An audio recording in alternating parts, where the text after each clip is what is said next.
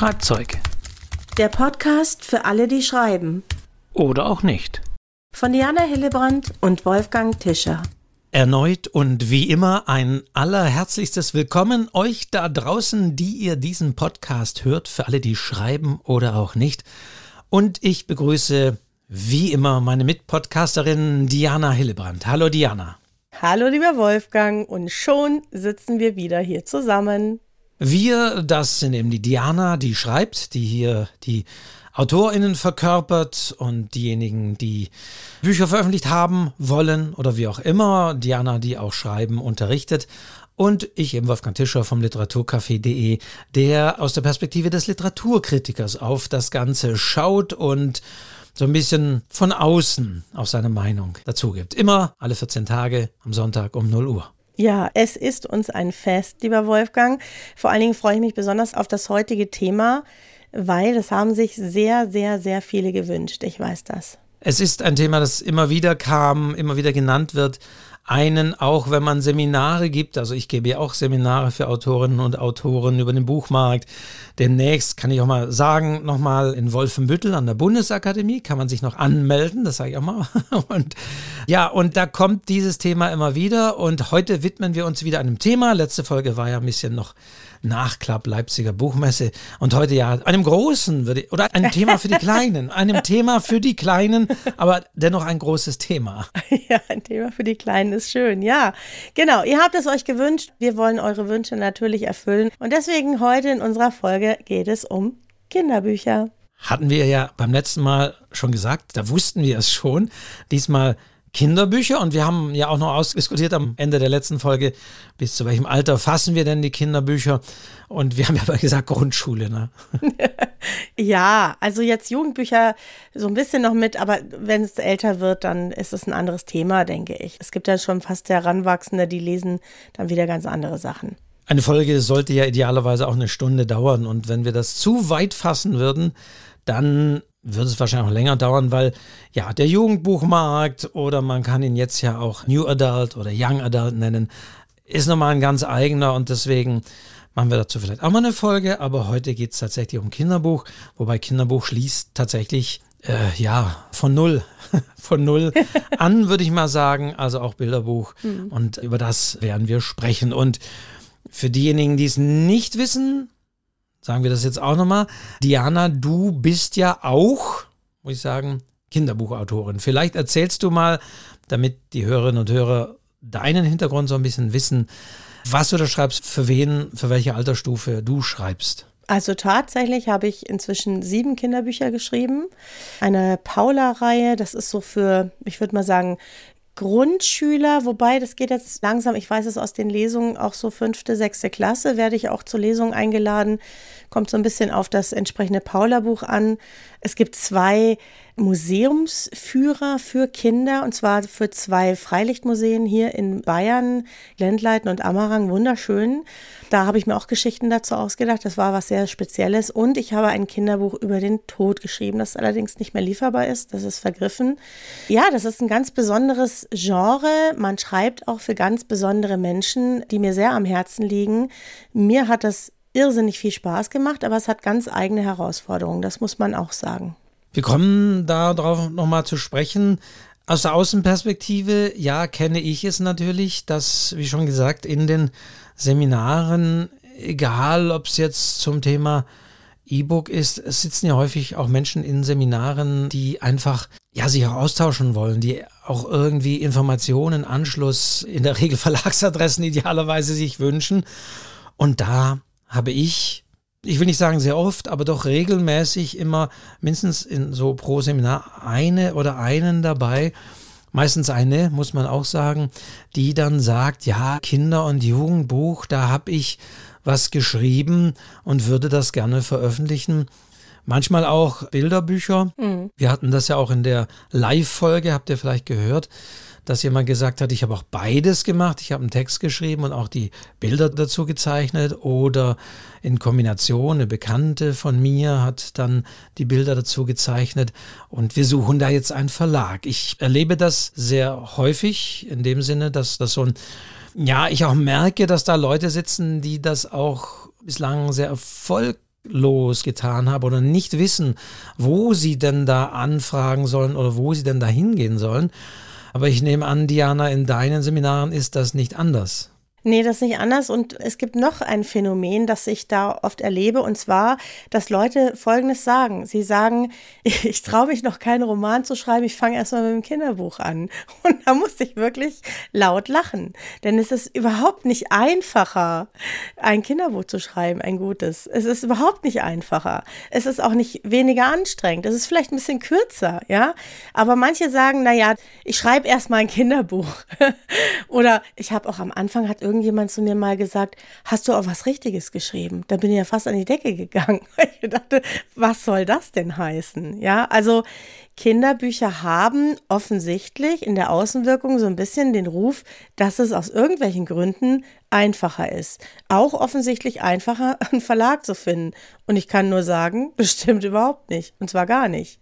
Häufig, das ist auch der Klassiker, kommt dieser Wunsch auch, weil man tatsächlich für die eigenen Kinder oder die Enkel oder was weiß ich, Nichten und Neffen zum Einschlafen oder sonst was Geschichten entwickelt hat und die dann mal niedergeschrieben hat und dann sagt man, und da wiederholt sich ein bisschen das, wovor wir immer warnen. Oh ja, meine Kinder waren davon so begeistert oder meine Enkel waren davon so begeistert.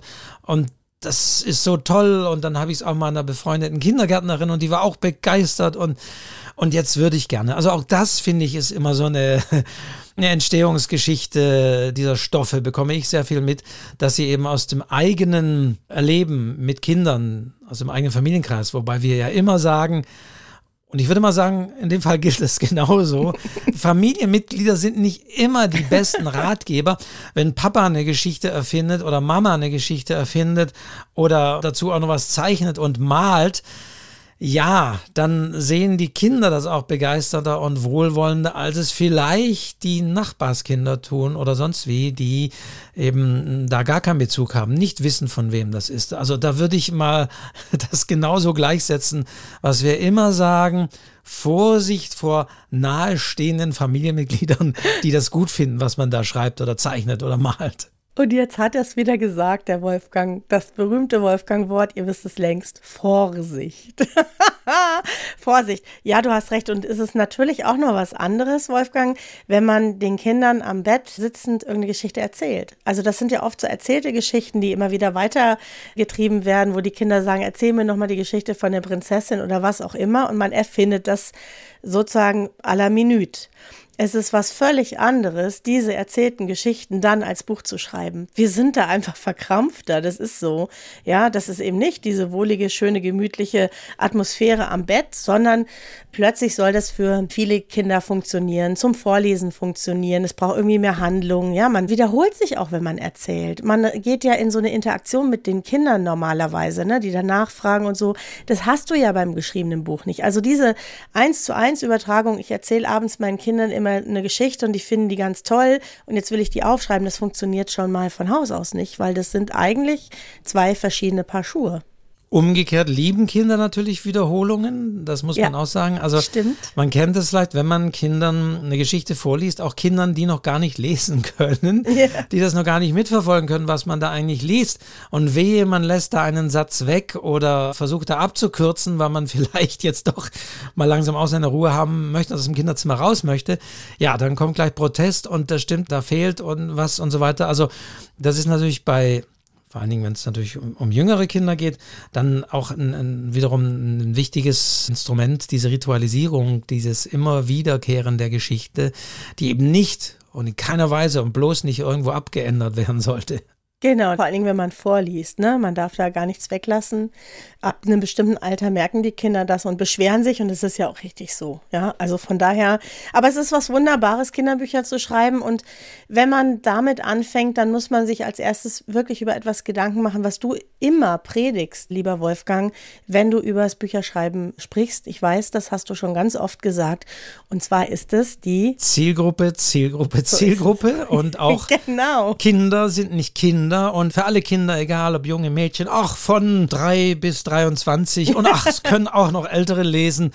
Das ist nicht die Zielgruppe, sondern nee. ja.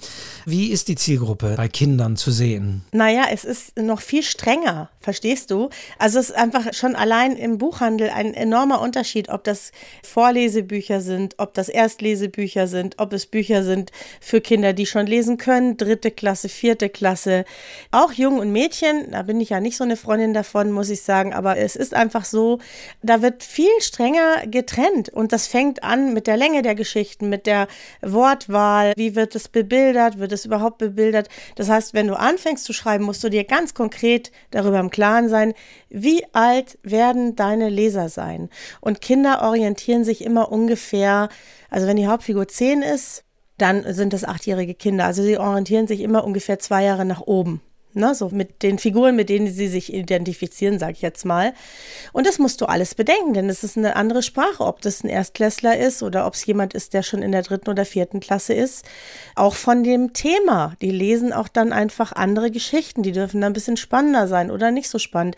Und das muss man sich in dem Fall, und das macht es so schwer, vorher überlegen. Und manchmal habe ich in meinen Schreibkursen Leute, die schreiben Häschengeschichten, aber von dem Sprachduktus ist es eher wie für vier, fünftklässler. Und es funktioniert nicht, weil die lesen keine Häschengeschichten. Also, man soll ja nie, nie sagen, der Horrorhase, keine Ahnung. Aber, ne, das sind dann so niedliche Sachen und die funktionieren vielleicht für diese Altersgruppe gar nicht mehr.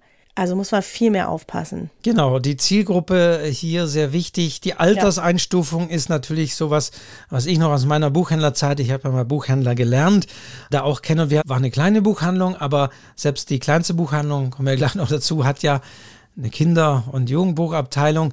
Und ja, da war es natürlich immer sehr häufig, dass Leute kamen, ein Geschenk auch gesucht haben für ein Kind hm. und dann ja. der berühmte Spruch, ja, aber er oder sie ist schon weiter für ihr Alter, kann auch schon mal. Ja. Und ich mir immer denke, ich habe das nicht jetzt empirisch belegt, aber die Verlage planen das natürlich auch ein und wissen das auch ein bisschen. Aber ganz klar, die Alterseinstufung ist so eine wichtige Sache. Plus eben, ist es ein Vorlesebuch oder ist es womöglich eben ein Bilderbuch oder ist es ganz am Anfang für überhaupt Bücher, die noch so gut wie gar keine Buchstaben haben, wo es dann auch einfach ums Zeigen, Fühlen, Wörter erklären oder sonst wie geht. Auch das, damit fängt das ja an. Und eine schöne Hilfestellung, und da bringe ich gleich meinen ersten Buchtipp ein, ist das Handbuch für Kinder- und Jugendbuchautoren von der Silvia Englert. Das ist eine gute Freundin von mir, deswegen darf ich das hier auch so vorlesen. Die hat nämlich eine ganz schöne Liste. Ich fasse es jetzt einfach mal ganz kurz zusammen. Was wird wann gelesen? Weil Silvia kennt sich wirklich super aus, was die Alterseingrenzung angeht. Sie sagt, zwei bis fünf Jahre Bilderbuch, Vorlesebuch, Bilderbuch, möglichst wenig Text, besser nicht mehr als 800 Zeichen. Vorlesebuch 50 bis 80 Normseiten. Sechs bis sieben Jahre Erstlesebuch, Vorlesebuch, zum Teil wird schon Kinderroman ab acht vorgelesen.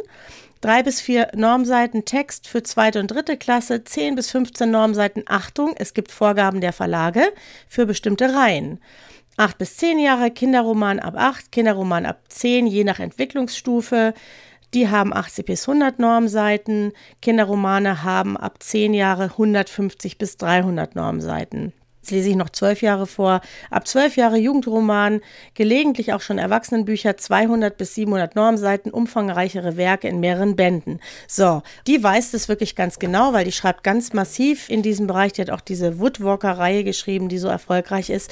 Und da sieht man, wie eng das gefasst ist. Da kannst du nicht einfach sagen, so, ach, ich mache einfach mehr oder ich mache einfach weniger, sondern die Verlage haben in dem Fall und auch die Leser haben ganz klare Vorstellungen davon, wie lang so ein Buch für eine bestimmte Altersgruppe ist ist. Und daran hat man sich zu halten. Und das macht die Sache wirklich schwerer, weil du diese Zielgruppe von Anfang an im Auge haben musst. Und dann auch so was können die schon für Wörter? Wie reden die? Über was reden die? Wie lang dürfen die Sätze sein? Können die schon verschachtelt sein oder nicht?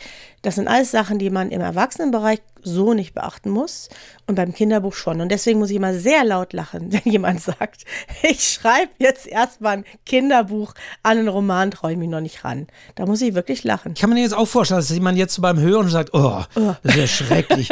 oh, nee, nee, nee. Diese Normen, diese Einstufung, diese Schubladen. Nein, ja. also ich weiß, meine Geschichte funktioniert auch und das ist doch albern, lächerlich. Sowas kann sich ja wieder in Deutschland nur und so weiter. Kennt man ja alles. Aber es ist nun mal leider so. Man muss, und das machen wir ja immer wieder, da durchaus sagen, ja, es kommt ja nicht von ungefähr, diese Dinge. Es sind nun mal die Erfahrungen. Es gibt ja auch Studien und auch die Verlage und auch der Börsenverein macht auch immer Studien für Kinder- und Jugendbuch, wobei die letztlich schon ein bisschen zurück, aber nichtdestotrotz. Und ja, das sind alles Dinge, die sich daraus kristallisieren. Und Stichwort Zielgruppe, es mag dann Kinder geben, die da rausfallen, die da was anderes oder die da nicht rein, aber das Gros ist eben dann doch definiert und da geht es um die von dir genannten Kriterien, über die man sich Gedanken machen sollte und die man auch kennen sollte, weil es geht ja darum, dann auch wiederum ein Exposé zu schreiben, unter Umständen für einen Verlag. Und da muss ich natürlich auch mit dieser Terminologie und mit diesen Zahlen und mit all dem mich auskennen, damit ich das entsprechend platzieren kann. Sonst disqualifiziere ich mich sofort als jemand, der eben von dem Markt keine Ahnung hat und hier Danke, dass du die Zahlen also nochmal mal gelesen hast, Diana. Hier, wie man sieht, ist noch viel rigoroser. Wir haben es bei der Verlagssuche ja schon gesagt, aber hier noch viel rigoroser, was so da angeht, wie die Erfahrungen sind. Ja, und die Eltern kaufen ja diese Bücher, die sind da in der Regel auch sehr konservativ. Also es geht ja immer um die große Menge, die so ein Verlag auch eben erreichen möchte. Und die denken halt in diesen Zahlen. Und am besten geht man mal in den Buchhandel und schaut sich einfach vergleichbare Bücher an für die Altersgruppe. Das ist ja bei den Kinderbüchern auch wirklich so sortiert. Das steht dann über dem Regal. Vorlesebuch, fünf bis sieben Jahre und, und, und. Also es wird genauso eingeordnet. Ich würde mir einfach auch die Zeit nehmen, mich da mal hinzusetzen und zu gucken, was sind das für Bücher? Wie lang sind die Geschichten? Wie ist die Art der Sprache? Das lohnt sich immer mal zu gucken, denn das sind ja Bücher, die haben es geschafft, die funktionieren, die werden auch gekauft, um mal zu gucken, woran liegt das und wie lang sind die und wie sind die so aufgemacht, ne? Und jetzt kommt natürlich dann noch erschwerend hinzu, wir haben das, glaube ich, in manchen Folgen schon mal angedeutet, dass jetzt leider, muss ich sozusagen aus Autorin, Autorensicht sagen, dass leider der Kinderbuch- und auch Bilderbuchbereich ja schon sehr verlagsgetrieben ist. Dass die Verlage gar nicht so sehr darauf warten, was kommt denn da rein und könnten wir daraus was machen, sondern gerade weil die Zielgruppen so gefasst sind, weil es auch Themen gibt, die irgendwie in der Luft liegen und die man behandeln möchte, dass die Verlage eben von sich aus sagen, wir möchten jetzt ein Buch machen hier für das und das Lesealter, das und das Thema. Vielleicht auch, das sind ja auch Kriterien für Kinder, die so ein bisschen leseschwächer sind, noch einfachere Sprache und so weiter. Also die sich ganz genau über die Zielgruppe erstmal Gedanken machen und dann losziehen und in der Regel die Autorinnen und Autoren, mit denen man schon zusammenarbeitet, also die HausautorInnen, fragt und auch ZeichnerInnen, muss man auch sagen, fragt und sagt, hier, dazu würden wir gern was machen. Kannst du uns da einen Text schreiben? Ja. Die AutorInnen wissen ja genau das, was die Diana vorgelesen hat, was das rum bedeutet, welchen Umfang und sonst wie, wie das zu schreiben ist. Und entsprechend auch bei den Zeichnungen genauso. Das heißt, es wird viel mehr entwickelt. Muss nicht, Diana, du sagst wiederum, kann auch anders passieren, hast du ja schon mal gesagt.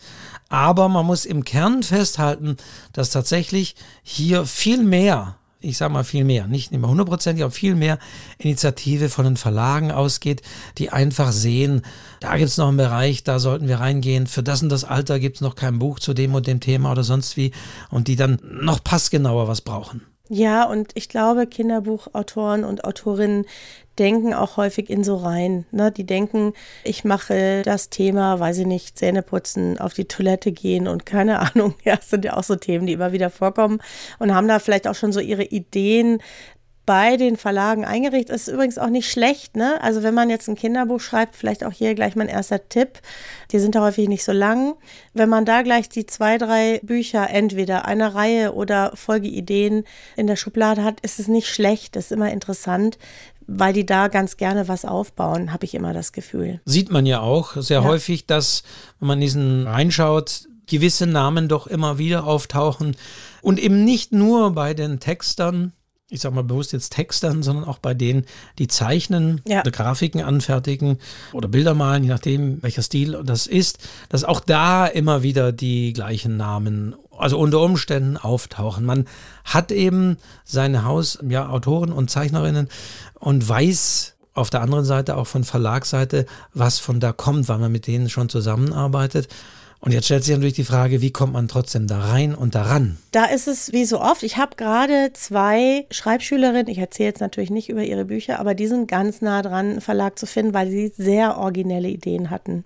Also nicht immer das Gleiche, ja, sondern wirklich originell. Das sagen wir ja sowieso. Die Leute denken wahrscheinlich, Diana hat überhaupt keine anderen Ratschläge, aber es scheint mir wirklich auch in dem Bereich extrem wichtig zu sein, mal andere Wege zu gehen und Bücher zu machen mit Inhalten, die es so vielleicht vielleicht noch nicht gibt. Ich kann es jetzt nicht erzählen, werde ich auch nicht, aber das kam einfach genau wegen dieser originellen Idee bei einer Agentur sehr, sehr gut an. Genau deswegen. Und ich glaube, das ist es, weil alles andere gibt es auch schon. Ich finde, so Kinderbücher haben auch so eine kurze Zeit. Also die sind so schnell wieder weg und dann kommt wieder ein Haufen nach und dann gibt es ein ganz starkes Saisongeschäft mit Osterbüchern, Weihnachtsbüchern, was weiß ich und dann rutscht der nächste.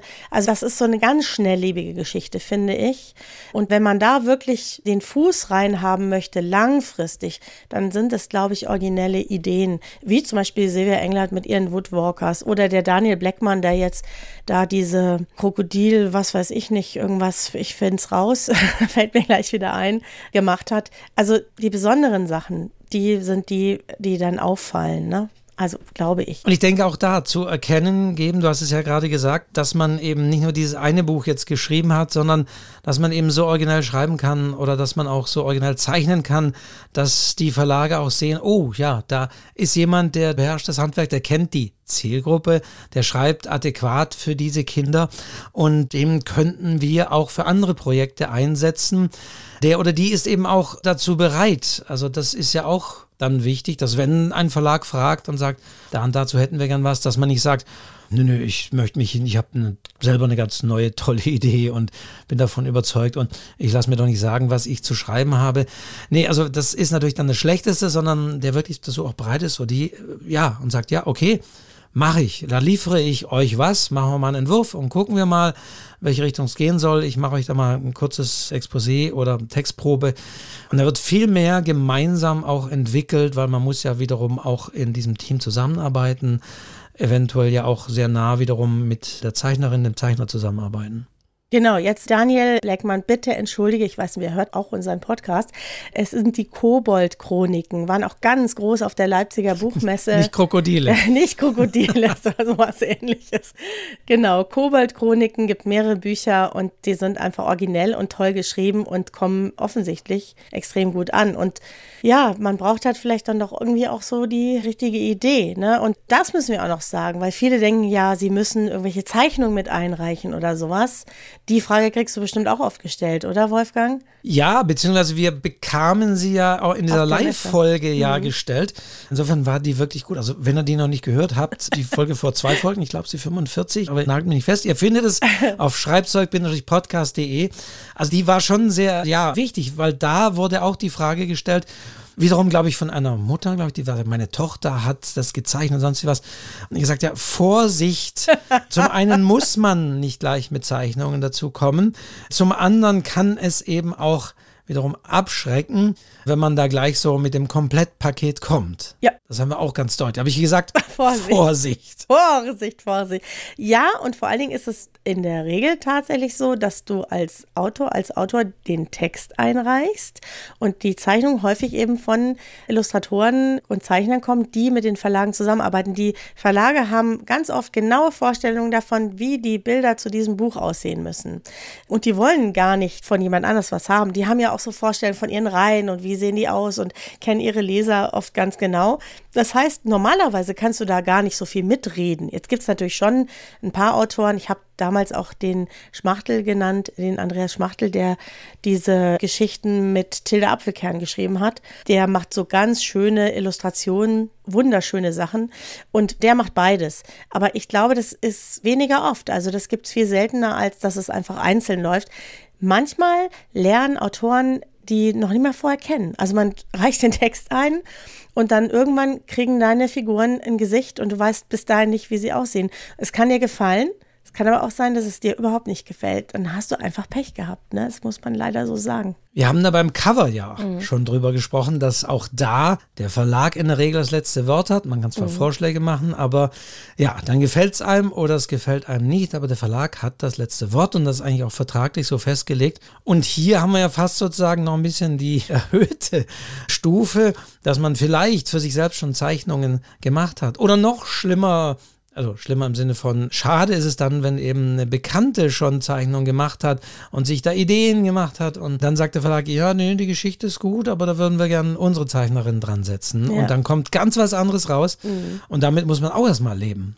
Ja, und dann muss man vielleicht auch sagen, wenn man da so dran klebt und sagt, ich möchte, aber das Buch soll genau so sein, wie ich mir das vorstelle, dann gibt es halt zum Glück die Möglichkeit, da auch in Self-Publishing zu gehen und das genauso zu verwirklichen und das eben ohne Verlag zu machen. Ist, glaube ich, ein bisschen zeitaufwendiger, ein bisschen schwerer auch vom Vertrieb. Trotzdem gibt es immer wieder Leute, die das auch gut hinkriegen. Und dann hat man das Buch so, wie man es gerne hätte. Ja, aber man muss bei den Verlagen einfach sagen, man hat kein Mitspracherecht. Manchmal, das hat mir, glaube ich, sogar die Silvia mal erzählt, manchmal denkt man sich, oh mein Gott, wie sehen diese Bilder aus und dann ist es halt so, ne? Zum Thema Self-Publishing muss ich natürlich noch ergänzen, man sollte sich tatsächlich das mal anschauen. Man kann es idealerweise natürlich auf Messen machen oder man bestellt sich mal ein Buch eines Dienstleisters wie BOD oder ePubli. Die können ja mittlerweile auch Bilderbücher in einer Qualität liefern, die ist eben dem normalen, in Auflage gedruckten Buch, also ist nicht mehr zu unterscheiden. Das ist einfach hochprofessionell, was die Druckqualität, was die Farbwiedergabe auch angeht. Das ist ja auch noch so ein wichtiger Aspekt. Da muss man sich natürlich reinarbeiten, weil wenn ich einen Roman veröffentliche, dann muss ich mich nicht um Farbprofile oder CYMK und RGB und sonst wie mich da drum rumschlagen und ISO-coded und sonst wie. Also das ist natürlich auch wichtig, das zu wissen, aber die Qualität ist schon sehr hoch. Allerdings muss man auch ein bisschen im Auge haben, was den Preis angeht, denn natürlich ist das auch ein Markt, der ist vielleicht manchmal auch ein bisschen preissensibler. Auf der anderen Seite, gerade wenn es durch Zeichnungen und farbig natürlich dann ist, dann ist es natürlich auch teurer im Druck. Und es kann dann sein, also man muss dann wirklich auch mal schauen, dass natürlich so ein Print-on-Demand-Titel unter Umständen dann doch teurer wird, da muss man und sollte man auf jeden Fall nochmal sich über Formate Gedanken machen. Aber natürlich ein Bilderbuch braucht eine gewisse Größe, weil es, also auch da gibt es natürlich entsprechende äh, Erwartungen. Und deswegen muss man sich da schon mal genau Gedanken machen, was ist dann letztendlich der Ladenpreis im Self-Publishing. Der könnte da ein bisschen höher liegen, weil, so nehme ich es auch wahr, gerade in diesem Bereich Kinder- und Jugendbuch ist gar nicht mehr so genau vermerkt, wo es denn gedruckt ist. Bei Romanen lesen wir dann immer irgendwie hier bei CPI, irgendwie Deutschland, sonst wie gedruckt. Ich sehe und merke schon, dass natürlich gerade viele Kinderbücher eben auch irgendwo in Osteuropa gedruckt werden, wo es einfach günstiger ist, diese Qualität so günstig überhaupt zu liefern. Und da die Print-on-Demand-Dienstleister das aber meistens auch in Druckereien hier machen und weil es ohnehin ja fast Einzelhandarbeit ist, wenn man das mal so ausdrücken will, dass es dann natürlich teurer ist, in einer kleineren oder im Print-on-Demand-Verfahren ein Buch zu veröffentlichen. So eine technische Sache, aber das muss man zumindest im Blick haben, mhm. wenn man sagt, ich will die volle Kontrolle haben, ich will nicht mir irgendwelche Zeichnungen vorgesetzt bekommen, ich will nicht, dass wir jemand einen Text reinfuscht dann habe ich glücklicherweise die Möglichkeit. Aber da sollte ich zum einen, wie gesagt, mich auch grafisch mit der Technik auskennen, damit die Farbwiedergabe stimmt. Und auf der anderen Seite sollte ich den Preis auch im Auge haben. Nicht, dass ich da exorbitant einen Preis anbieten muss, weil einfach die Kosten für die Produktion höher sind, der dann halt nicht mehr konkurrieren kann. Ja, und das ist ein ganz wichtiges Thema, weil so Kinderbücher, die orientieren sich auch oft an so, was kann man als Geburtstagsgeschenk verschenken. Die dürfen nicht zu teuer sein. Da gibt's so fast schon magische Grenzen, ja. Da ist 20 Euro echt ein Problem, ja. Meine Paula-Bücher, die Hardcover sind und durchillustriert mit Bilderdruck, also sind ganz hochwertig.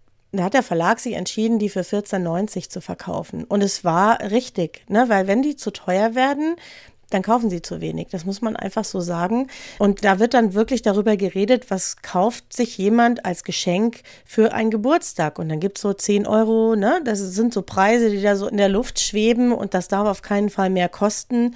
Und deswegen versuchen die natürlich auch so günstig wie möglich zu produzieren oder hoffen halt, dass es dann lange läuft und dann eben so die Kosten wieder reinkommen. Aber die Paula-Bücher zum Beispiel, wenn du die siehst und siehst den Preis, denkst du, das passt eigentlich gar nicht zusammen.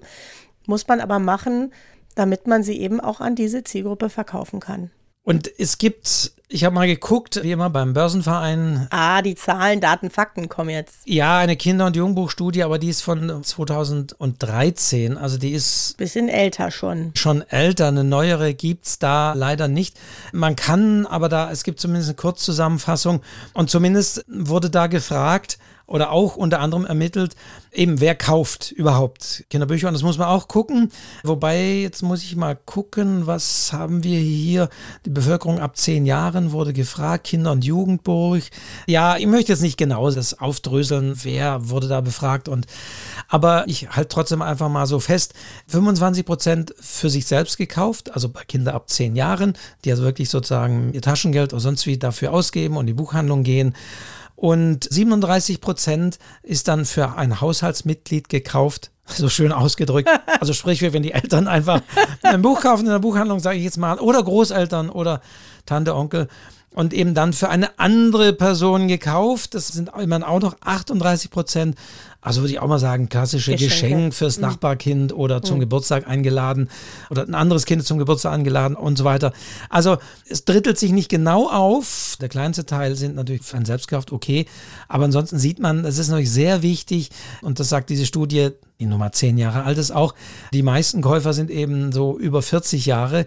Das heißt, es sind eben schon auch überwiegend Eltern, die das für ihre Kinder kaufen oder eben auch Großeltern. Und das ist eben auch ein, ein wichtiger Markt. Deswegen auch da, welchen Preis geben die aus und ist es ein Geschenkbuch für ein Kind, was man nicht, also für eine andere Person gekauft bei 38 Prozent da guckt man vielleicht noch ein bisschen mehr wiederum auf den Preis, als wenn es eben für ein Haushaltsmitglied ist, wie das hier so schön ausgedrückt ist. Also das sind alles so Dinge, die man auch in Sachen Preis im Blick haben muss. Ja. Wer kauft denn diese Kinderbücher? Genau, die Verlage, die wissen da Bescheid, die berechnen das mit ein. Und wenn man im Self-Publishing ist und sagt, naja, also mit den Bildern und den Aufwand, da kann ich jetzt mal locker hier 30 Euro nehmen, könnte man. Also das wären diese Bücher wert. Aber für diesen Preis werden sie nicht gekauft. Leider, muss man sagen. Es ist einfach so. Und wenn man da Erfolg haben möchte und Bücher verkaufen will, dann muss man sich halt da auch ein bisschen anpassen. Hilft alles nichts, ne? Also wir dürfen sowieso nie den Fehler machen, wir Schriftsteller und Schriftstellerinnen, irgendwas gegenzurechnen. Zeit, Mühe oder solche Sachen. Wenn du damit anfängst, hast du sowieso verloren, weil dann sind das ja wirklich Pfennigbeträge, hätte ich fast gesagt, die wir da verdienen.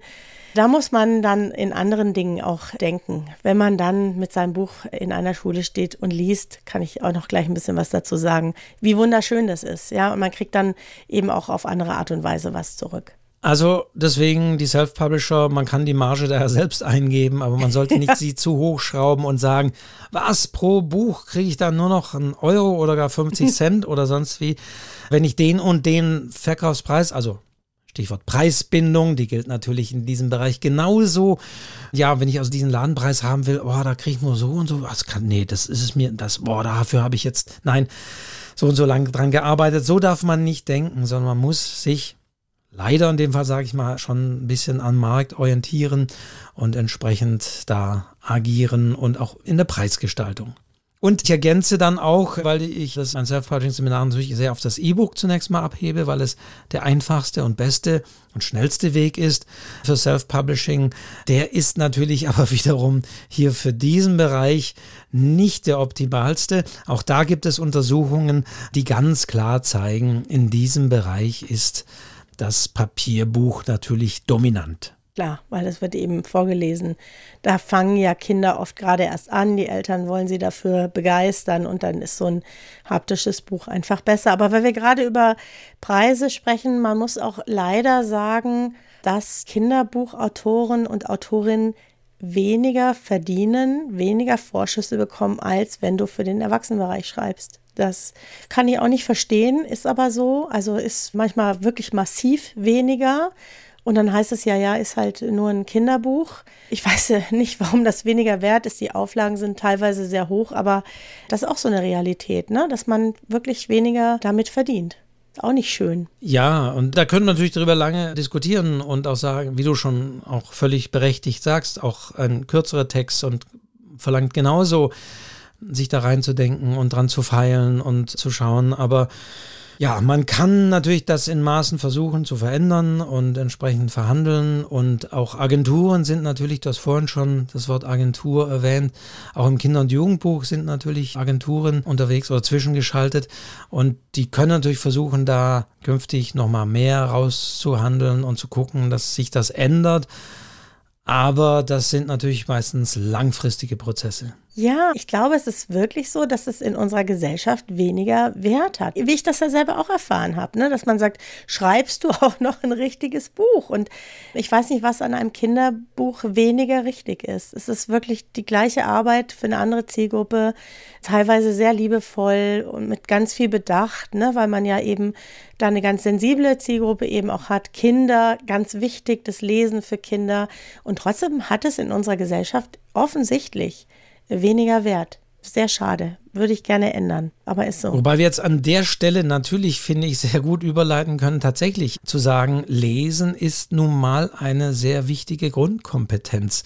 Und wenn wir, denke ich, über Kinder- und Jugendbuch sprechen, dann müssen wir natürlich nochmal auch generell über das, ja, wie wichtig Lesen ist. Das zeigen ja immer wieder auch Studien, da geht es ja nicht nur darum, jetzt Geschichten zu visualisieren oder sonst wie, sondern Lesen ist später auch beim Verstehen von Arbeitsverträgen, Mietverträgen oder sonstigen Kleingedruckten, also was man jetzt gar nicht unbedingt mit Geschichten oder so verbindet.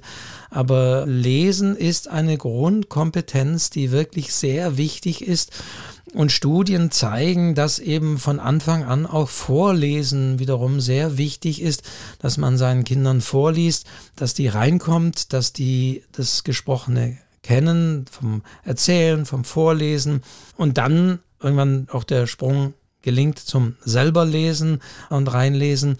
Klar, irgendwann sagt man dann, ja, generell natürlich lesen im Gegensatz zu anderen Medien, aber als Grundkompetenz ist es ein wahnsinnig wichtige Sache. Das müssen wir einfach festhalten. Ja, und unser ganzes Leben basiert auf dem Lesen. Also alles, was wir tagtäglich tun, hat in irgendeiner Form mit Lesen zu tun. Das ist einfach etwas, das kann man nicht weglassen. Und je besser man damit zurechtkommt und je größer der eigene Wortschatz ist, umso gebildeter wirkt man, umso besser kommt man auch in dieser Gesellschaft klar. Und das wird ja auch gefördert also da muss ich schon sagen, dass Lesungen auch an vielen Schulen einen ganz hohen Stellenwert haben, dass es immer mehr auch eigene Bibliotheken gibt. Ich werde ja oft auch von Schulen eingeladen für Lesungen. Es ist immer was Besonderes. Das sind auch, also wird ja manchmal gesagt, Kinder lesen nicht mehr. Ich kann das nicht bestätigen. Da sitzen viele Kinder, die gerne lesen und die auch ganz begeistert in so einer Lesung sitzen. Und das ist tatsächlich etwas, wo man so ein bisschen diese vielleicht etwas schlechtere Bezahlung wettmachen kann, weil das wird auch gefördert. Also da gibt es immer wieder auch Töpfe, Stiftung Lesen oder der Bödecker Kreis fällt mir da jetzt gerade ein, die da auch das Honorar mit unterstützen. Es finden wirklich zum Glück viele, viele Lesungen statt und das macht auch richtig Spaß. Da würde ich dich bitten, da gleich noch ein bisschen mehr tatsächlich davon zu berichten. ja. Nochmal anknüpfen für die, die es gar nicht wissen, weil du gerade die Stiftung Lesen ja schon mhm. erwähnt hast. Mhm. Das ist wirklich eine sehr wichtige Stiftung, kann man sich auch anschauen, wer da dahinter steckt ist, glaube ich, zu Zeiten von Helmut Kohl, habe ich gerade gelesen, gegründet. Aber das ist eine Stiftung, da gehören viel Verlage, Institutionen an. Selbst Netflix ist da Partner oder sonst, wo man gar nicht glaubt. ist erstaunlich, das mal zu sehen. Aber es gibt in Deutschland die Stiftung Lesen, die sich eben mhm. die, die Leseförderung auf die Fahnen geschrieben hat. Und wer das nicht weiß, tatsächlich gibt es zum Beispiel die Initiative Lesestart 123.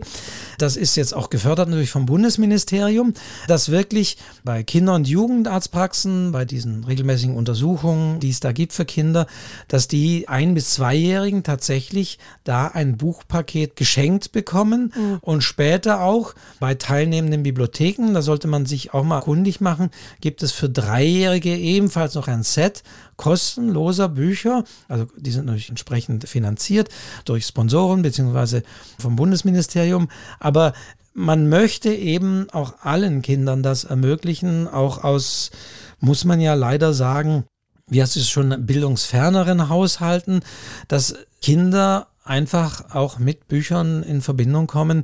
Und deswegen finde ich auch solche Initiativen sehr gut und sehr wichtig, wirklich hier entsprechend auch kostenfrei Bücher einfach ja, den Kindern zukommen zu lassen. Also das sind ganz wichtige Initiativen. Mal nachschauen eben, ob das eventuell in der eigenen Kinderarztpraxis der Fall ist, dass man solche Pakete bekommt, beziehungsweise bei entsprechenden Bibliotheken mal nachschauen. Also das sind wirklich so grundlegende Dinge, dass einfach, ja, man, man hört ja auch immer wieder, dass am 23. ist glaube ich der 23. April ist ja mal der Tag des Buches. Auch da gab es ja früher mal so ganz breit gestreute Initiativen. Mittlerweile gibt es da sehr gezielte Initiativen, dass da über die Buchhandlungen in der Regel dann kostenfrei ja. ebenfalls Bücher abgegeben werden. Also das sind alles so Dinge bis hin zu natürlich auch Vorleseinitiativen, die gefördert werden, dass Lesepaten eben auch an Schulen gehen und auch Kindern, die vielleicht zu Hause nicht vorgelesen bekommen, entsprechend da in Kontakt kommen mit Texten und mit Geschichten. Also das sind alles wirklich sehr wichtige Initiativen. Und ich weiß noch vor ein paar Jahren, das ist, glaube ich, nach wie vor so, wurde dann diskutiert, dass es ja wohl ein Unding ist, dass man auch mit McDonald's damals zusammengearbeitet hat und dass dann eben in den Kids-Menüs da entsprechende Bücher drin, das geht ja wohl gar nicht. Aber besser als Zucker. Genau. Und ich denke, ich sehe das ja auch bei anderen Sachen. Ich denke, gerade da, gerade da mhm. ist es gut, wenn an diesen Orten und an diesen Stellen, wo man es vielleicht nicht erwartet, auch Bücher drin sind und nicht nur irgendwelches Plastikspielzeug. Mhm. Denn Lesen ist wirklich eine wichtige Kompetenz, auch von längeren Texten. Das Lesen und Verstehen dieser Texte ist einfach wichtig. Und deswegen war es mir wichtig, diesen Hinweis nochmal zu geben auf entsprechende Initiativen, die es da einfach gibt. Und vielleicht kann man ja auch mal die Nachbarinnen und Nachbarn darauf stoßen, dass es auch solche Sets gibt und dass da schon Initiativen bestehen. Und bis hin, logischerweise gibt es natürlich, wir hatten ja mal eine Folge dazu, auch Bibliotheken, wo man ja auch Bücher ausleihen kann. Ja, und auch Glück. Bilderbücher und auch solche Dinge. Ja, und da habe ich auch eine schöne Geschichte. Ich habe vor, ach, ist ja schon etliche Jahre her, habe ich mal man kann es ja gar nicht glauben, es gibt in München auch so ein bisschen so Brennpunktgegenden an einer Schule gelesen. Und da waren ganz viele Kinder, die kein einziges Buch besaßen. Und da gab es ein Bürgerbüro, die hatten noch ein bisschen Budget. Und die haben dieses Budget genommen und haben für alle Kinder ein Buch gekauft, das ich dann nach der Lesung signiert habe. Und ich sag dir, das war so berührend. Also erstmal war das wunderschön. Also die, die haben das so zu schätzen gewusst, dass jemand äh, vorliest und sich mit ihnen da austauscht. Die haben auch ganz viele Fragen gehabt, waren tolle Lehrer. Und dann haben die am Schluss dieses Buch, das offensichtlich das einzige war, das sie teilweise besaßen, an ihre Brust gedrückt und haben gesagt, das ist jetzt mein allerliebstes Lieblingsbuch. Ich hätte heult, ich glaube, ich habe geheult. Das hat mich so mitgenommen, aber auch so gefreut. Das hat mich so gefreut. Die haben dieses Bürgerbüro hat total unkompliziert gesagt, ach, wisst ihr was, das ist ein tolles Buch, wir haben noch Geld, die kriegen jetzt alle ein Buch. Es war einfach ein Traum für die Kinder, ein Traum für mich und ich glaube, dass sowas etwas bewirkt. Also die identifizieren sich ganz anders mit der Geschichte, mit dem Buch. Diese Geschichte spielte in München, in der Stadt, in der sie eben auch leben. Und es war ein ganz, ganz besonderer Moment für mich, aber auch eben für die Kinder. Das zum Thema Lesen, ja, da merkt man, man streut da was. Und ich glaube, da passiert auch mit den Kindern was, gerade in so Lesungen. Das sind super schöne Momente, wenn du auch mit den Kindern so ins Gespräch kommst. Na, das ist ja nicht nur einfach lesen, sondern die haben ja auch Fragen und die rufen natürlich auch rein. Da war ich auch schon. Plötzlich wird so ein Buch irgendwie lebendig. Das sind wirklich besondere Momente, die man mit Erwachsenen so nicht erlebt. Das kann man wirklich so sagen. Und jetzt ist es tatsächlich so, jetzt würde es mich noch interessieren. es ist ja, wie soll ich sagen, erstrebenswert oder es werden gewisse Autorinnen und Autoren eben auch eingeladen von Schulen und die dürfen da lesen. Wie funktioniert das denn, Diana? Wie kommt man da rein? Muss man sich da bewerben, wenn man an Schulen lesen will? Was gibt es da für Regelungen? Wie läuft das Ganze ab? Du machst ja regelmäßig Lesungen für Kinder an Schulen in der Regel, mhm. nehme ich an. Mhm. Wie läuft das? Mhm. Wie kommt man dazu? Wie sieht das aus? Wie wird es bezahlt? Ich weiß nicht. Aber all das sind natürlich, ja, da trifft man sein Zielpublikum. So ist es. Also bei mir hat das irgendwann mal angefangen mit Schulen, die auf mich zugekommen sind. Ich habe also keine Leseagentur oder sowas. Und ich glaube, das hat sich mit der Zeit rumgesprochen. Es hat sich rumgesprochen, da ist eine Autorin aus München, die ist unkompliziert, die hat Bücher, die auch so ein bisschen Wissen vermitteln. Bei mir spielt ja auch so manchmal die Geschichte eine Rolle oder was auch immer. Oder München eine Rolle, die Salzstraße, keine Ahnung, alles Mögliche. Das gefällt den Lehrern ganz gut, weil die das auch mit dem Unterricht irgendwie kombinieren können. Und ich serviere das auch auf dem Silbertablett. Ich habe schon sehr lange auf meiner Webseite einen Rückblick auf alle Lesungen, die ich schon gemacht habe. Da sieht man sämtliche Schulen, dann sieht man, das ist richtig viel. Und ich habe auch den typischen Ablauf einer Lesung. Ich lese so eine halbe Stunde und dann habe ich ein echtes Highlight, denn ich habe Originalillustrationen, die bringe ich mit. Und dann erzähle ich den Kindern, wie kommen die Bilder ins Buch und wie entstehen Bücher. Und die können, zumindest bei mir, alles fragen. Es gibt kein Tabu. Die können mich fragen, was ich verdiene. Die können mich fragen, wie meine Kinder heißen, ob ich Kinder habe. Die können alles fragen. Ich bin da ganz offen mit den Kindern und das wird immer sehr lustig. Und so eine Stunde ist auch ganz schnell vorbei. Und dann haben die einen ganz anderen Einblick in dieses Buch. Ich habe auch so einen Druckbogen, weißt du, dass man mal sieht, wie sieht es eigentlich aus, wenn so ein Buch gedruckt wird. Na, das wissen die einfach nicht. Die sehen da die Seiten und dann bringe ich so einen großen Druckbogen, auf dem eben 16 Seiten sind und dann zeige ich das und sage, hier, das sind 16 Seiten. Und ich versuche so ein bisschen lebendig zu gestalten und die Kinder immer wieder auch mit einzubeziehen. Ich mag Kinder einfach auch total gern, muss ich echt sagen. Ich, egal wie wild die sind, ich komme da irgendwie immer klar. Du hast ja schon mal gesagt, das ist von Vorteil, wenn man ja ja, Kinderbücher schreibt, ja. dass man vielleicht auch Kinder mag. Ja, und die dann so ein bisschen mit Humor packt, packt man das meistens. Ne? Manchmal, letztens hatte ich drei so wilde Jungs, die habe ich dann irgendwann die drei von der Tankstelle genannt. Das fanden sie unglaublich witzig und die hole ich dann natürlich nach vorne, dass sie meine Bilder hochhalten und ich baue die irgendwie in mein Programm ein und das funktioniert immer ganz gut.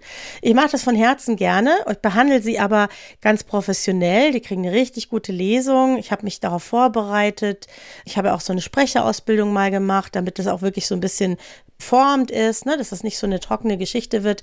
Und dann ist so eine Stunde ein ganz rundes Programm. Und ich glaube, also es gibt Schulen, die laden mich immer wieder ein, denn das Klientel wächst ja nach. Ne, die sagen, ach, da war ja, das war ja super, die kann ja noch mal kommen. Manchmal gibt es auch so ganze Lesewochen, da suchen die ganz explizit nach Autoren. Und auf meiner Webseite werden sie fündig. Da wird diese Lesung beschrieben, meine Bücher beschrieben, da gibt es einen Kontakt.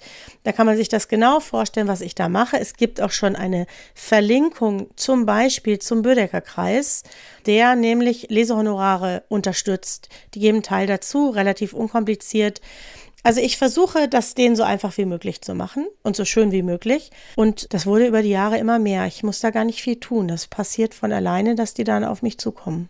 Also man muss auch da sagen, man muss seinen Ruf entsprechend aufbauen, seinen ja. positiven Ruf in diesem Fall, dass es sich rumspricht, dass man sagt, ja, äh, die, die liest nicht langweilig vor oder da sind die Kinder, die kleben dann wirklich an deinen Lippen oder ähm, solche Dinge. Ja, man muss diesen Ruf aufbauen und auch erarbeiten.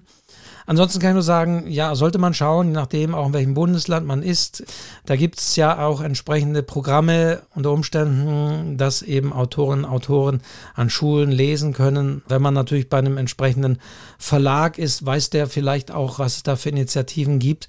Also da lohnt es sich unter Umständen mal zu schauen und zu gucken, welche Programme gibt es da, dass Autorinnen und Autoren an Schulen lesen oder Kindergärten oder wie auch immer. Ja, und was ich auch noch habe, das habe ich jetzt gerade vergessen in meiner Aufzählung, ich habe tatsächlich eine kleine Stelle eingelesen als Leseprobe. Man kann sich also auf meiner Webseite anhören, wie liest Diana Hillebrand aus diesem Buch vor. Da habe ich irgendeine explizite Stelle genommen, wo ich auch so ein bisschen die Stimme verstellen muss, dass man merkt, das ist jetzt nicht so eine langweilige, monotone Lesung. Und ich glaube, das alles zusammen ergibt dann so ein Bild und dann denken sie, ja, das könnte passen, das könnte man machen. Und dann fahre ich an die Schulen und du hast ja auch nach dem Honorar gefragt. Ich bin konsequent. Ich halte mich an den Vorschlag des Verbandes Deutscher Schriftsteller VS. Der sagt ja inzwischen pro Lesung 500 Euro. Wir müssen das ja versteuern. Das heißt, da bleibt die Hälfte. Bei den Kinderlesungen gehe ich ein bisschen runter. Ich sage 400 Euro. Und dann kriegen die einen Zuschuss dazu. Und wenn man das dann auf die Köpfe der Kinder aufteilt, und das tun die ja, ne? Und jeder bringt irgendwie drei Euro mit, dann ist es nicht mehr so schlimm. Ja, dann ist es auch jetzt nicht ein Riesenbetrag. Aber wenn man bedenkt, was Autoren und auch Kinderbuchautoren oft so an den Büchern verdienen, ist das ja manchmal lächerlich. Das ist ein wichtiger Einkommensteil Und bei mir, ich kann nur sagen, ich habe überhaupt keine Probleme, dieses Honorar zu bekommen. Die kriegen eine super Lesung, die Stunde ist ratzfatz um und die zahlen es gerne, holen sich ein bisschen Zuschuss und dann passt es eigentlich. Wie erlebst du das, was Vorbereitung angeht oder vielleicht auch das Engagement der Lehrerinnen und Lehrer, wenn du so an so eine Schule kommst? Vielleicht sagst du mal, für welches Alter du da liest. Haben die sich dann schon im Vorfeld mit diesem Buch beschäftigt? Wissen die in etwa, wer da kommt oder wie muss man sich das vorstellen? Das ist total unterschiedlich. Also manchmal werde ich mit Plakat angekündigt, die Autorin kommt und werde groß empfangen und die haben sich schon Fragen ausgedacht. Die haben meistens das Buch noch nicht gelesen, macht auch nicht viel Sinn, ne? sonst langweilen sich die Kinder vielleicht. Und manche machen wenig Vorbereitung, da kommst du einfach hin und managst das selber. Und es gibt sowohl von der Schule organisiert als auch von den Eltern organisiert Manchmal gibt es so Eltern, die so beauftragt sind, sich um das Thema zu kümmern und die kommen dann auf dich zu. Also das ist total unterschiedlich. Ich wurde auch schon von Eltern eingeladen und von Schulleitungen total ignoriert, weil die das überhaupt nicht gut fanden, dass da der Unterricht unterbrochen wird für so eine komische Lesung. Da haben das die Eltern alles selber machen müssen, weil sie es wichtig fanden und haben sich so ein bisschen mit der Schulleitung angelegt. Und dann gibt es aber auch Schulen, die machen ein Riesenevent. Die laden dann gleich eine ganze Woche drei, vier Autoren ein und den Bürgermeister, der vorliest und eine Buchhandlung und jemand, der zeichnet. Und die machen ein Riesenevent. Und am Ende dieser Woche, da kennen die Kinder sich aus, haben vielleicht selber irgendwie auch ein kleines Buch gebunden. Total unterschiedlich. Aber häufig sehr, sehr liebevoll, sehr engagiert. Also eben auch mit diesen Bibliotheken, die es teilweise in den Schulen immer mehr gibt, gerade wenn es so große Schulen sind. Ah, da habe ich ganz schöne Sachen schon erlebt. Also wirklich schöne Momente und die dann Schaukästen machen und bauen die Bücher auf und vielleicht noch was anderes passendes zu dem Thema. Ja, es ist wirklich toll, was manche da auf die Beine stellen. Also man wird als Autorin dann noch so richtig auch, wenn es klappt, ja, so gewürdigt und ja. Schau, in Schaukasten, in Schaukasten gestellt. Und da kommt so eine kleine Prominenz. Ja, man kommt eine kleine Prominenz und die Kinder freuen sich auch drauf. Für die ist das auch was Besonderes. Meistens kriege ich auch einen Kaffee und was zu trinken. Und am Ende kommt dann ganz oft irgend so ein Lustigerweise sind es oft Jungs, so ein Junge nach vorne und bedankt sich ganz förmlich und nett für diese Lesung. Ja, das ist schon schön. Das ist schon was Besonderes. Und bei meiner ersten Lesung nach Corona, da hat ja lange nichts stattfinden können, da haben die Kinder wirklich Standing Ovations, die haben sich so gefreut, dass mal was anderes stattfindet als nur dieser heimische Unterricht, dass mal jemand von außen kommt mit guter Laune, dass die einen riesen Applaus losgelassen haben. Und das ist nicht normal gewesen. Das war wirklich diese, ja, das waren so diese Corona-Nachwirkungen, ne? Das muss man echt sagen. Und bei mir ist es wirklich, ich kann sagen, ich lese von der ersten bis zur vierten Klasse, aber vermehrt und das auch, muss ich sagen, seit Corona auch fünfte und sechste. Also gerade die Miss Bloom, die ein bisschen auch für Ältere funktioniert, die wird jetzt immer mehr auch für fünfte, sechste Klassen angefragt und da sagen die Lehrer, doch, das passt. Es gibt ein bisschen einen Rückschritt und das Buch ist völlig in Ordnung auch für diese Altersgruppe. Und es war vorher anders. Hat sich ein bisschen geändert. Mhm.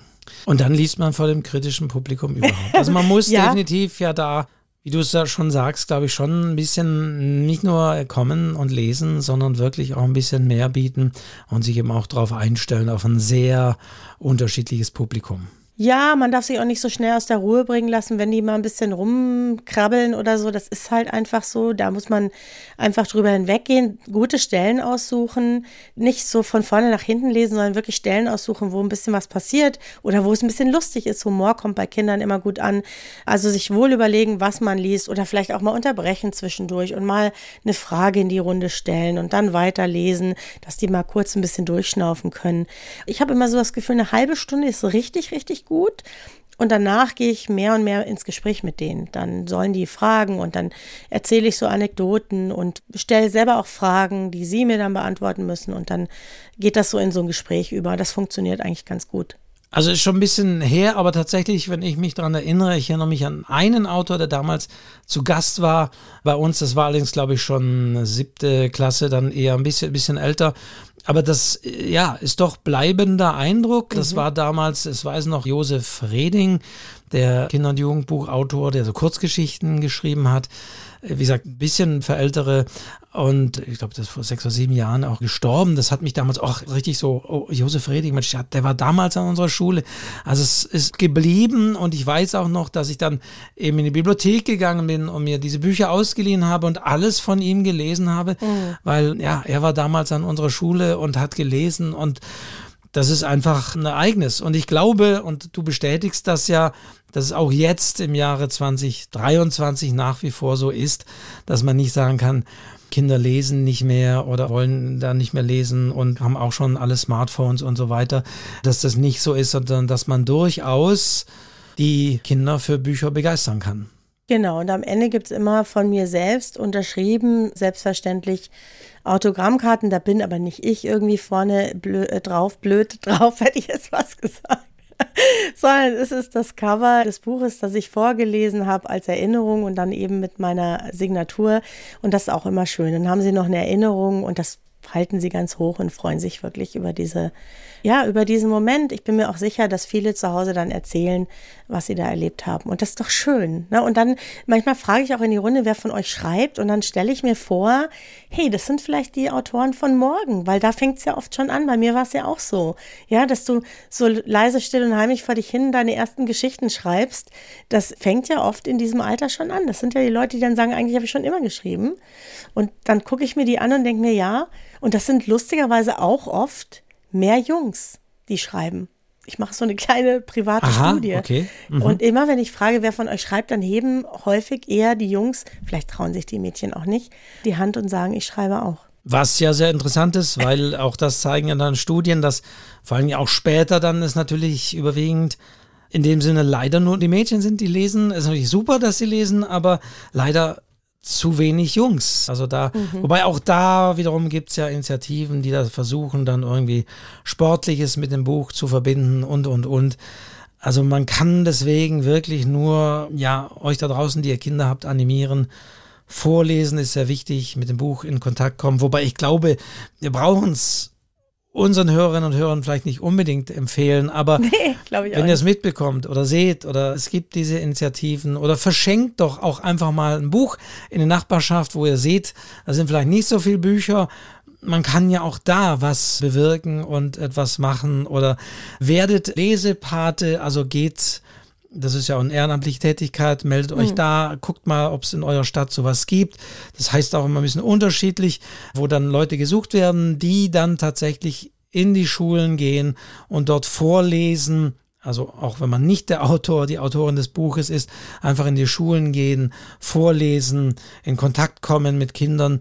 Ich denke, man kann die Leute dazu nur ermuntern, das zu tun, um wirklich das Lesen und auch die Liebe zum Buch ja, auch an die Jüngsten ranzutragen, weil das ist wichtig und das zeigt sich, wenn das nicht gemacht wird, wenn die Kinder nicht mit Vorlesen und Geschichten aufgewachsen sind, dann ist es schwierig, das später zu vermitteln. Deswegen ist das ganz wichtig und wirklich initial.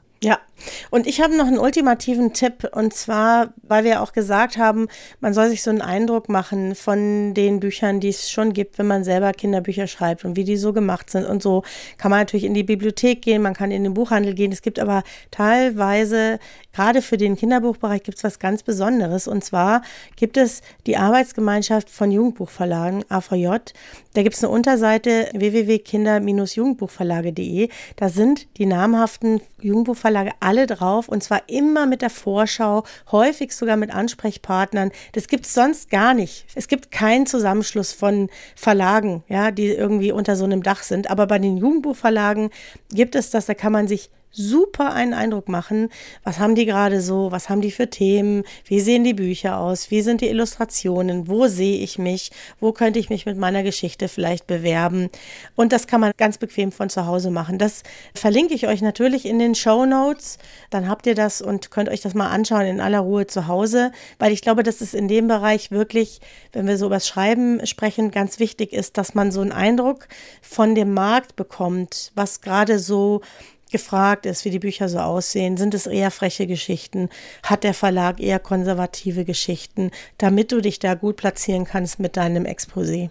Außerdem muss man ergänzen, es gibt natürlich einen Kinder- und Jugendbuchpreis oder Preise. Es Stimmt. gibt da auch unterschiedliche Sparten. Es gibt da auch teilweise Literaturwettbewerbe, also Peter Hertling-Preis und, und was es da alles gibt, auch für Ältere teilweise der Kranichsteiner Kinder- und Jugendliteratur. Stipendien gibt es auch. Also auch da kann man sich oder sollte sich mal, mal umschauen. Da gibt es also auch durchaus einiges, wo auch Autoren, Autoren unterstützt werden. Also Preis und Auszeichnung als Orientierung auch nochmal. Aber es gibt auch, wie gesagt, speziell Stipendien, die sich an Kinder- und Jugendbuchautorinnen widmen und eben auch entsprechende Preise. Es gibt auch einen deutsch-französischen Kinder- und Jugendbuchpreis. Also da gibt es einiges. Also auch da kann und sollte man mal recherchieren, was es da alles gibt. Ja, genau. Also ich habe mal so einen Lesefuchs bekommen von der Arbeitsgemeinschaft Jugendbuch und so. Also da gibt es eine ganze Menge und auch da kann man so ein bisschen gucken, was ist unterwegs, was ist gefragt. Ihr sollt euch natürlich nicht verbiegen, aber es ist immer gut, wenn man den Markt kennt, wenn man auch die Konkurrenz ein bisschen kennt und sich so ein bisschen auch davon abheben kann, diesen USP, ne, diesen Moment, wo ich mich eben abhebe von allen anderen Büchern, die vielleicht da gerade unterwegs sind, ist immer gut, das zu wissen, um da eben den Fuß auch reinzukriegen. Und ansonsten geht es übrigens, das müssen wir auch noch sagen, wenn man Kinderbücher, Jugendbücher schreibt, ist es eigentlich genauso wie bei anderen Buchprojekten auch. Man muss ein Exposé einreichen, eine Leseprobe einreichen, Verlag, dieses Bewerbungsanschreiben, Vita. Also das unterscheidet sich nicht vom Erwachsenenbuchbereich. Und auch da kann man sagen, wenn ihr sagt, ja, was, wie, wo, geht in die Bibliotheken und vor allen Dingen geht in die Buchhandlungen. Ich hatte ja schon gesagt, ich glaube, selbst die kleinste Buchhandlung hat irgendwo eine Ecke. Wir haben es mal in der Bestseller-Folge, habe ich das schon mal erwähnt. Die Zahlen Buchmarkt 2022 macht eben das Kinder- und Jugendbuch am Umsatz des Buchhandels tatsächlich 18,8 Prozent aus. Also Belletristik, Roman und so weiter sind mit 32 Prozent der größte Anteil. Aber dann folgt vor Ratgebern, vor Sachbuch oder sonst wie, folgt Kinder- und Jugendbuch. Also insofern ist das auch für den Buchhandel ein wichtiger Bereich. Und glücklicherweise, obwohl diese Studie vor zehn Jahren ist, aber sie zeigte zumindest, dass die meisten eben tatsächlich sich Inspiration oder auch zum Einkaufen tatsächlich zum stationären Buchhandel, zur kleinen Buchhandlung sage ich mal immer, um die Ecke gehen und sich da inspirieren lassen, sich da umschauen. Also das ist das, was wir auch sonst immer sagen. Geht einfach mal in eine Buchhandlung, schaut euch das an. Du hast ja schon gesagt, Diana, da sieht man auch, in welche Altersgruppen und Regale und Themen das unterschieden und einsortiert wird. Also wie immer gilt, wer schreiben will, auch für diesen Markt, lesen und wenn man so will, ein bisschen so die Analyse, den Markt studieren ist gut und das kann man am besten in der Buchhandlung um die Ecke machen. Ja, und kauft auch mal diese Bücher und damit unterstützt er die Autoren am allermeisten. Und außerdem ist es im Kinder-Jugendbuchbereich oft so, dass es bestimmte Auflagen gibt und die Bücher verschwinden manchmal. Die haben eine kürzere Laufzeit, manchmal wie Erwachsenenbücher. Und es gibt so ganz besondere, ich weiß nicht, du hast bestimmt sowas auch, Wolfgang. Ich habe Bücher, da weiß ich, die wird es dann nicht mehr geben, die muss ich dann kaufen, schon für meine, weiß ich nicht, Enkel, die ich vielleicht irgendwann mal habe oder weil ich sie einfach so schön und so liebevoll gemacht finde. Und die will ich dann einfach auch bei mir haben und will auch die Autoren damit unterstützen. Und das kann man natürlich auch, indem man diese Bücher dann kauft und dann hat man was Schönes zu Hause stehen. Wir sind durch. Schon wieder am Ende dieser Folge, weil natürlich, wenn du jetzt so sagst, ah, Bücher, die, jetzt könnte man natürlich anfangen und beziehungsweise, das ist die Frage, die wir euch vielleicht da draußen nochmal stellen. Eben, welche Bücher sind euch denn so ja. in Erinnerung geblieben aus den ersten Lesetagen oder Vorlesetagen, sage ich mal? Was wurde euch vorgelesen? Was habt ihr selbst gelesen? Welches war so eure erste Leseerfahrung. Ich weiß das auch, dass das auch gewisse Art von Zeichnungen einem im Gedächtnis bleiben. Und manchmal, wenn ich zum Beispiel mitbekomme, dass sich jemand so ein Buch anschaut und sagt, oh, das ist eine Zeichnung, also gefällt mir ja gar nicht. Auch da gilt, wie immer, das sagen wir auch mal, es muss der Zielgruppe gefallen. Ja. Also es muss nicht den Erwachsenen gefallen, sondern den Kindern müssen die Zeichnungen gefallen. Und wenn die, auch die Erwachsenen sagen, ich weiß nicht, was die daran finden, ich will jetzt hier keine Namen von irgendwelchen Sendungen und Serien, da kann man das zu Genüge sagen, was finden die Kinder schrecklich, aber ist nun mal so. Also auch da, es muss der Zielgruppe gefallen. Ja. Und wenn man sich da eben an seine ersten Leseerfahrungen erinnert, dann erinnert man sich vielleicht auch an gewisse Zeichnungen. Und manchmal, wenn ich wieder Bücher in die Hand bekomme, die ich damals hatte oder sie auf dem Flohmarkt vielleicht auch sonst wieder sehe, oh ja, stimmt, das Buch hatte ich auch und ja, die Zeichnung, ich erinnere mich genau daran und dann kommt das alles wieder. Also wenn ihr von euren Leseerfahrungen berichten wollt, sehr gerne tut es in unseren Kommentaren auf schreibzeug-podcast.de. Wir freuen uns auch da über eure Rückmeldung. Genau. Jetzt komm, jetzt hauen wir eins raus, was uns in unserer Kindheit geprägt hat, weil das fragen mich auch immer die Kinder bei den Lesungen. Immer. Die Frage kommt immer, was war dein Lieblingsbuch in deiner Kinderzeit? Und ich muss echt sagen, ich bin einfach mit den fünf Freunden aufgewachsen. Ich habe die fünf Freunde gelesen, von vorne nach hinten und wieder zurück. Diese Kinder, die ständig irgendwie unterwegs waren, irgendwo übernachten durften, was ich nie durfte, einen Hund hatten und diese Abenteuer erlebt haben. Ich habe es geliebt und das hat mich garantiert geprägt. Die habe ich alle gelesen, alle. Was war es bei dir, Wolfgang? Ja, du überfällst mich tatsächlich mehr, weil wenn würde man die vorlegen, was ich, ja, klar, das war's, das war's, das war's. Mhm. Umgekehrt weiß ich noch, dass ich persönlich, da sagt man wieder typisch, aber ich persönlich als Kind fand das immer etwas albern, wenn Kinder so Detektivgeschichten gelöst haben.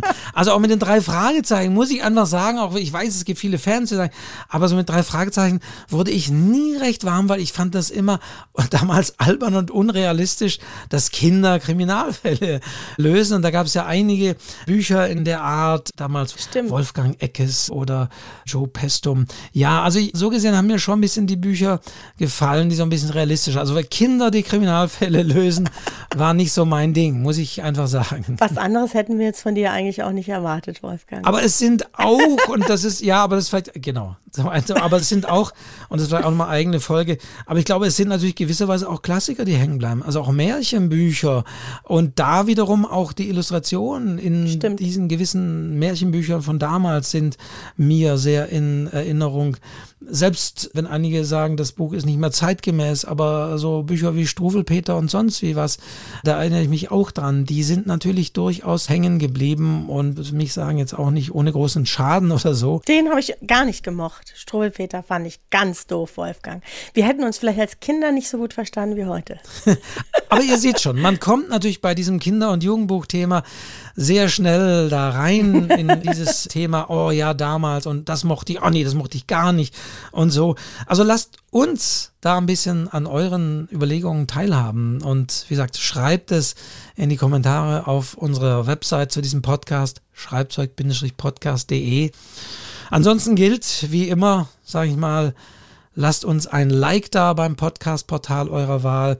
Bei Spotify kann man jetzt auch also wir freuen uns natürlich immer über direkte Kommentare. Ich bin ja so ein Fan von nicht über irgendwelche Drittvermittler, aber ich habe gesehen, dass man jetzt bei Spotify, wenn man sich die Podcast-Folge auf dem Smartphone anhört, kommt unten so eine kleine Lasche, die kann man nach oben schieben und kann dann auch Fragen und Rückmeldungen und was hat einem an diesem Podcast besonders gefallen nutzt das mal. Wir würden es gerne mal ausprobieren, wie das ankommt, wie das funktioniert.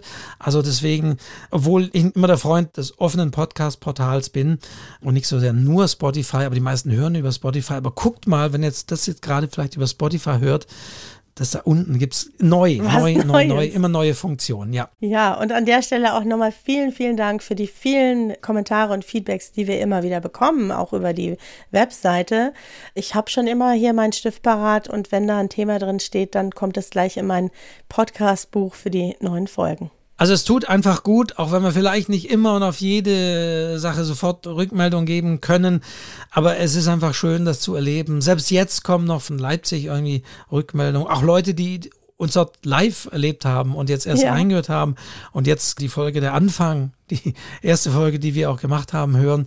Das ist einfach schön. Also ihr seid, ohne euch jetzt Honig ums Maul schmieren zu wollen. Aber für euch machen wir das Ganze, ja. So ist es. Wir haben natürlich Spaß dabei, mhm. aber wenn da Rückmeldungen kommen, freuen wir uns. Und das sage ich natürlich auch nochmal, wir freuen uns durchaus auch über Spenden, also auch die Möglichkeit habt ihr, ist nicht Voraussetzung, ihr könnt es auch so hören, aber auch da freuen wir uns natürlich, wenn ihr unsere Arbeit ein bisschen finanziell unterstützt, weil wir reinvestieren das ja in Postkarten.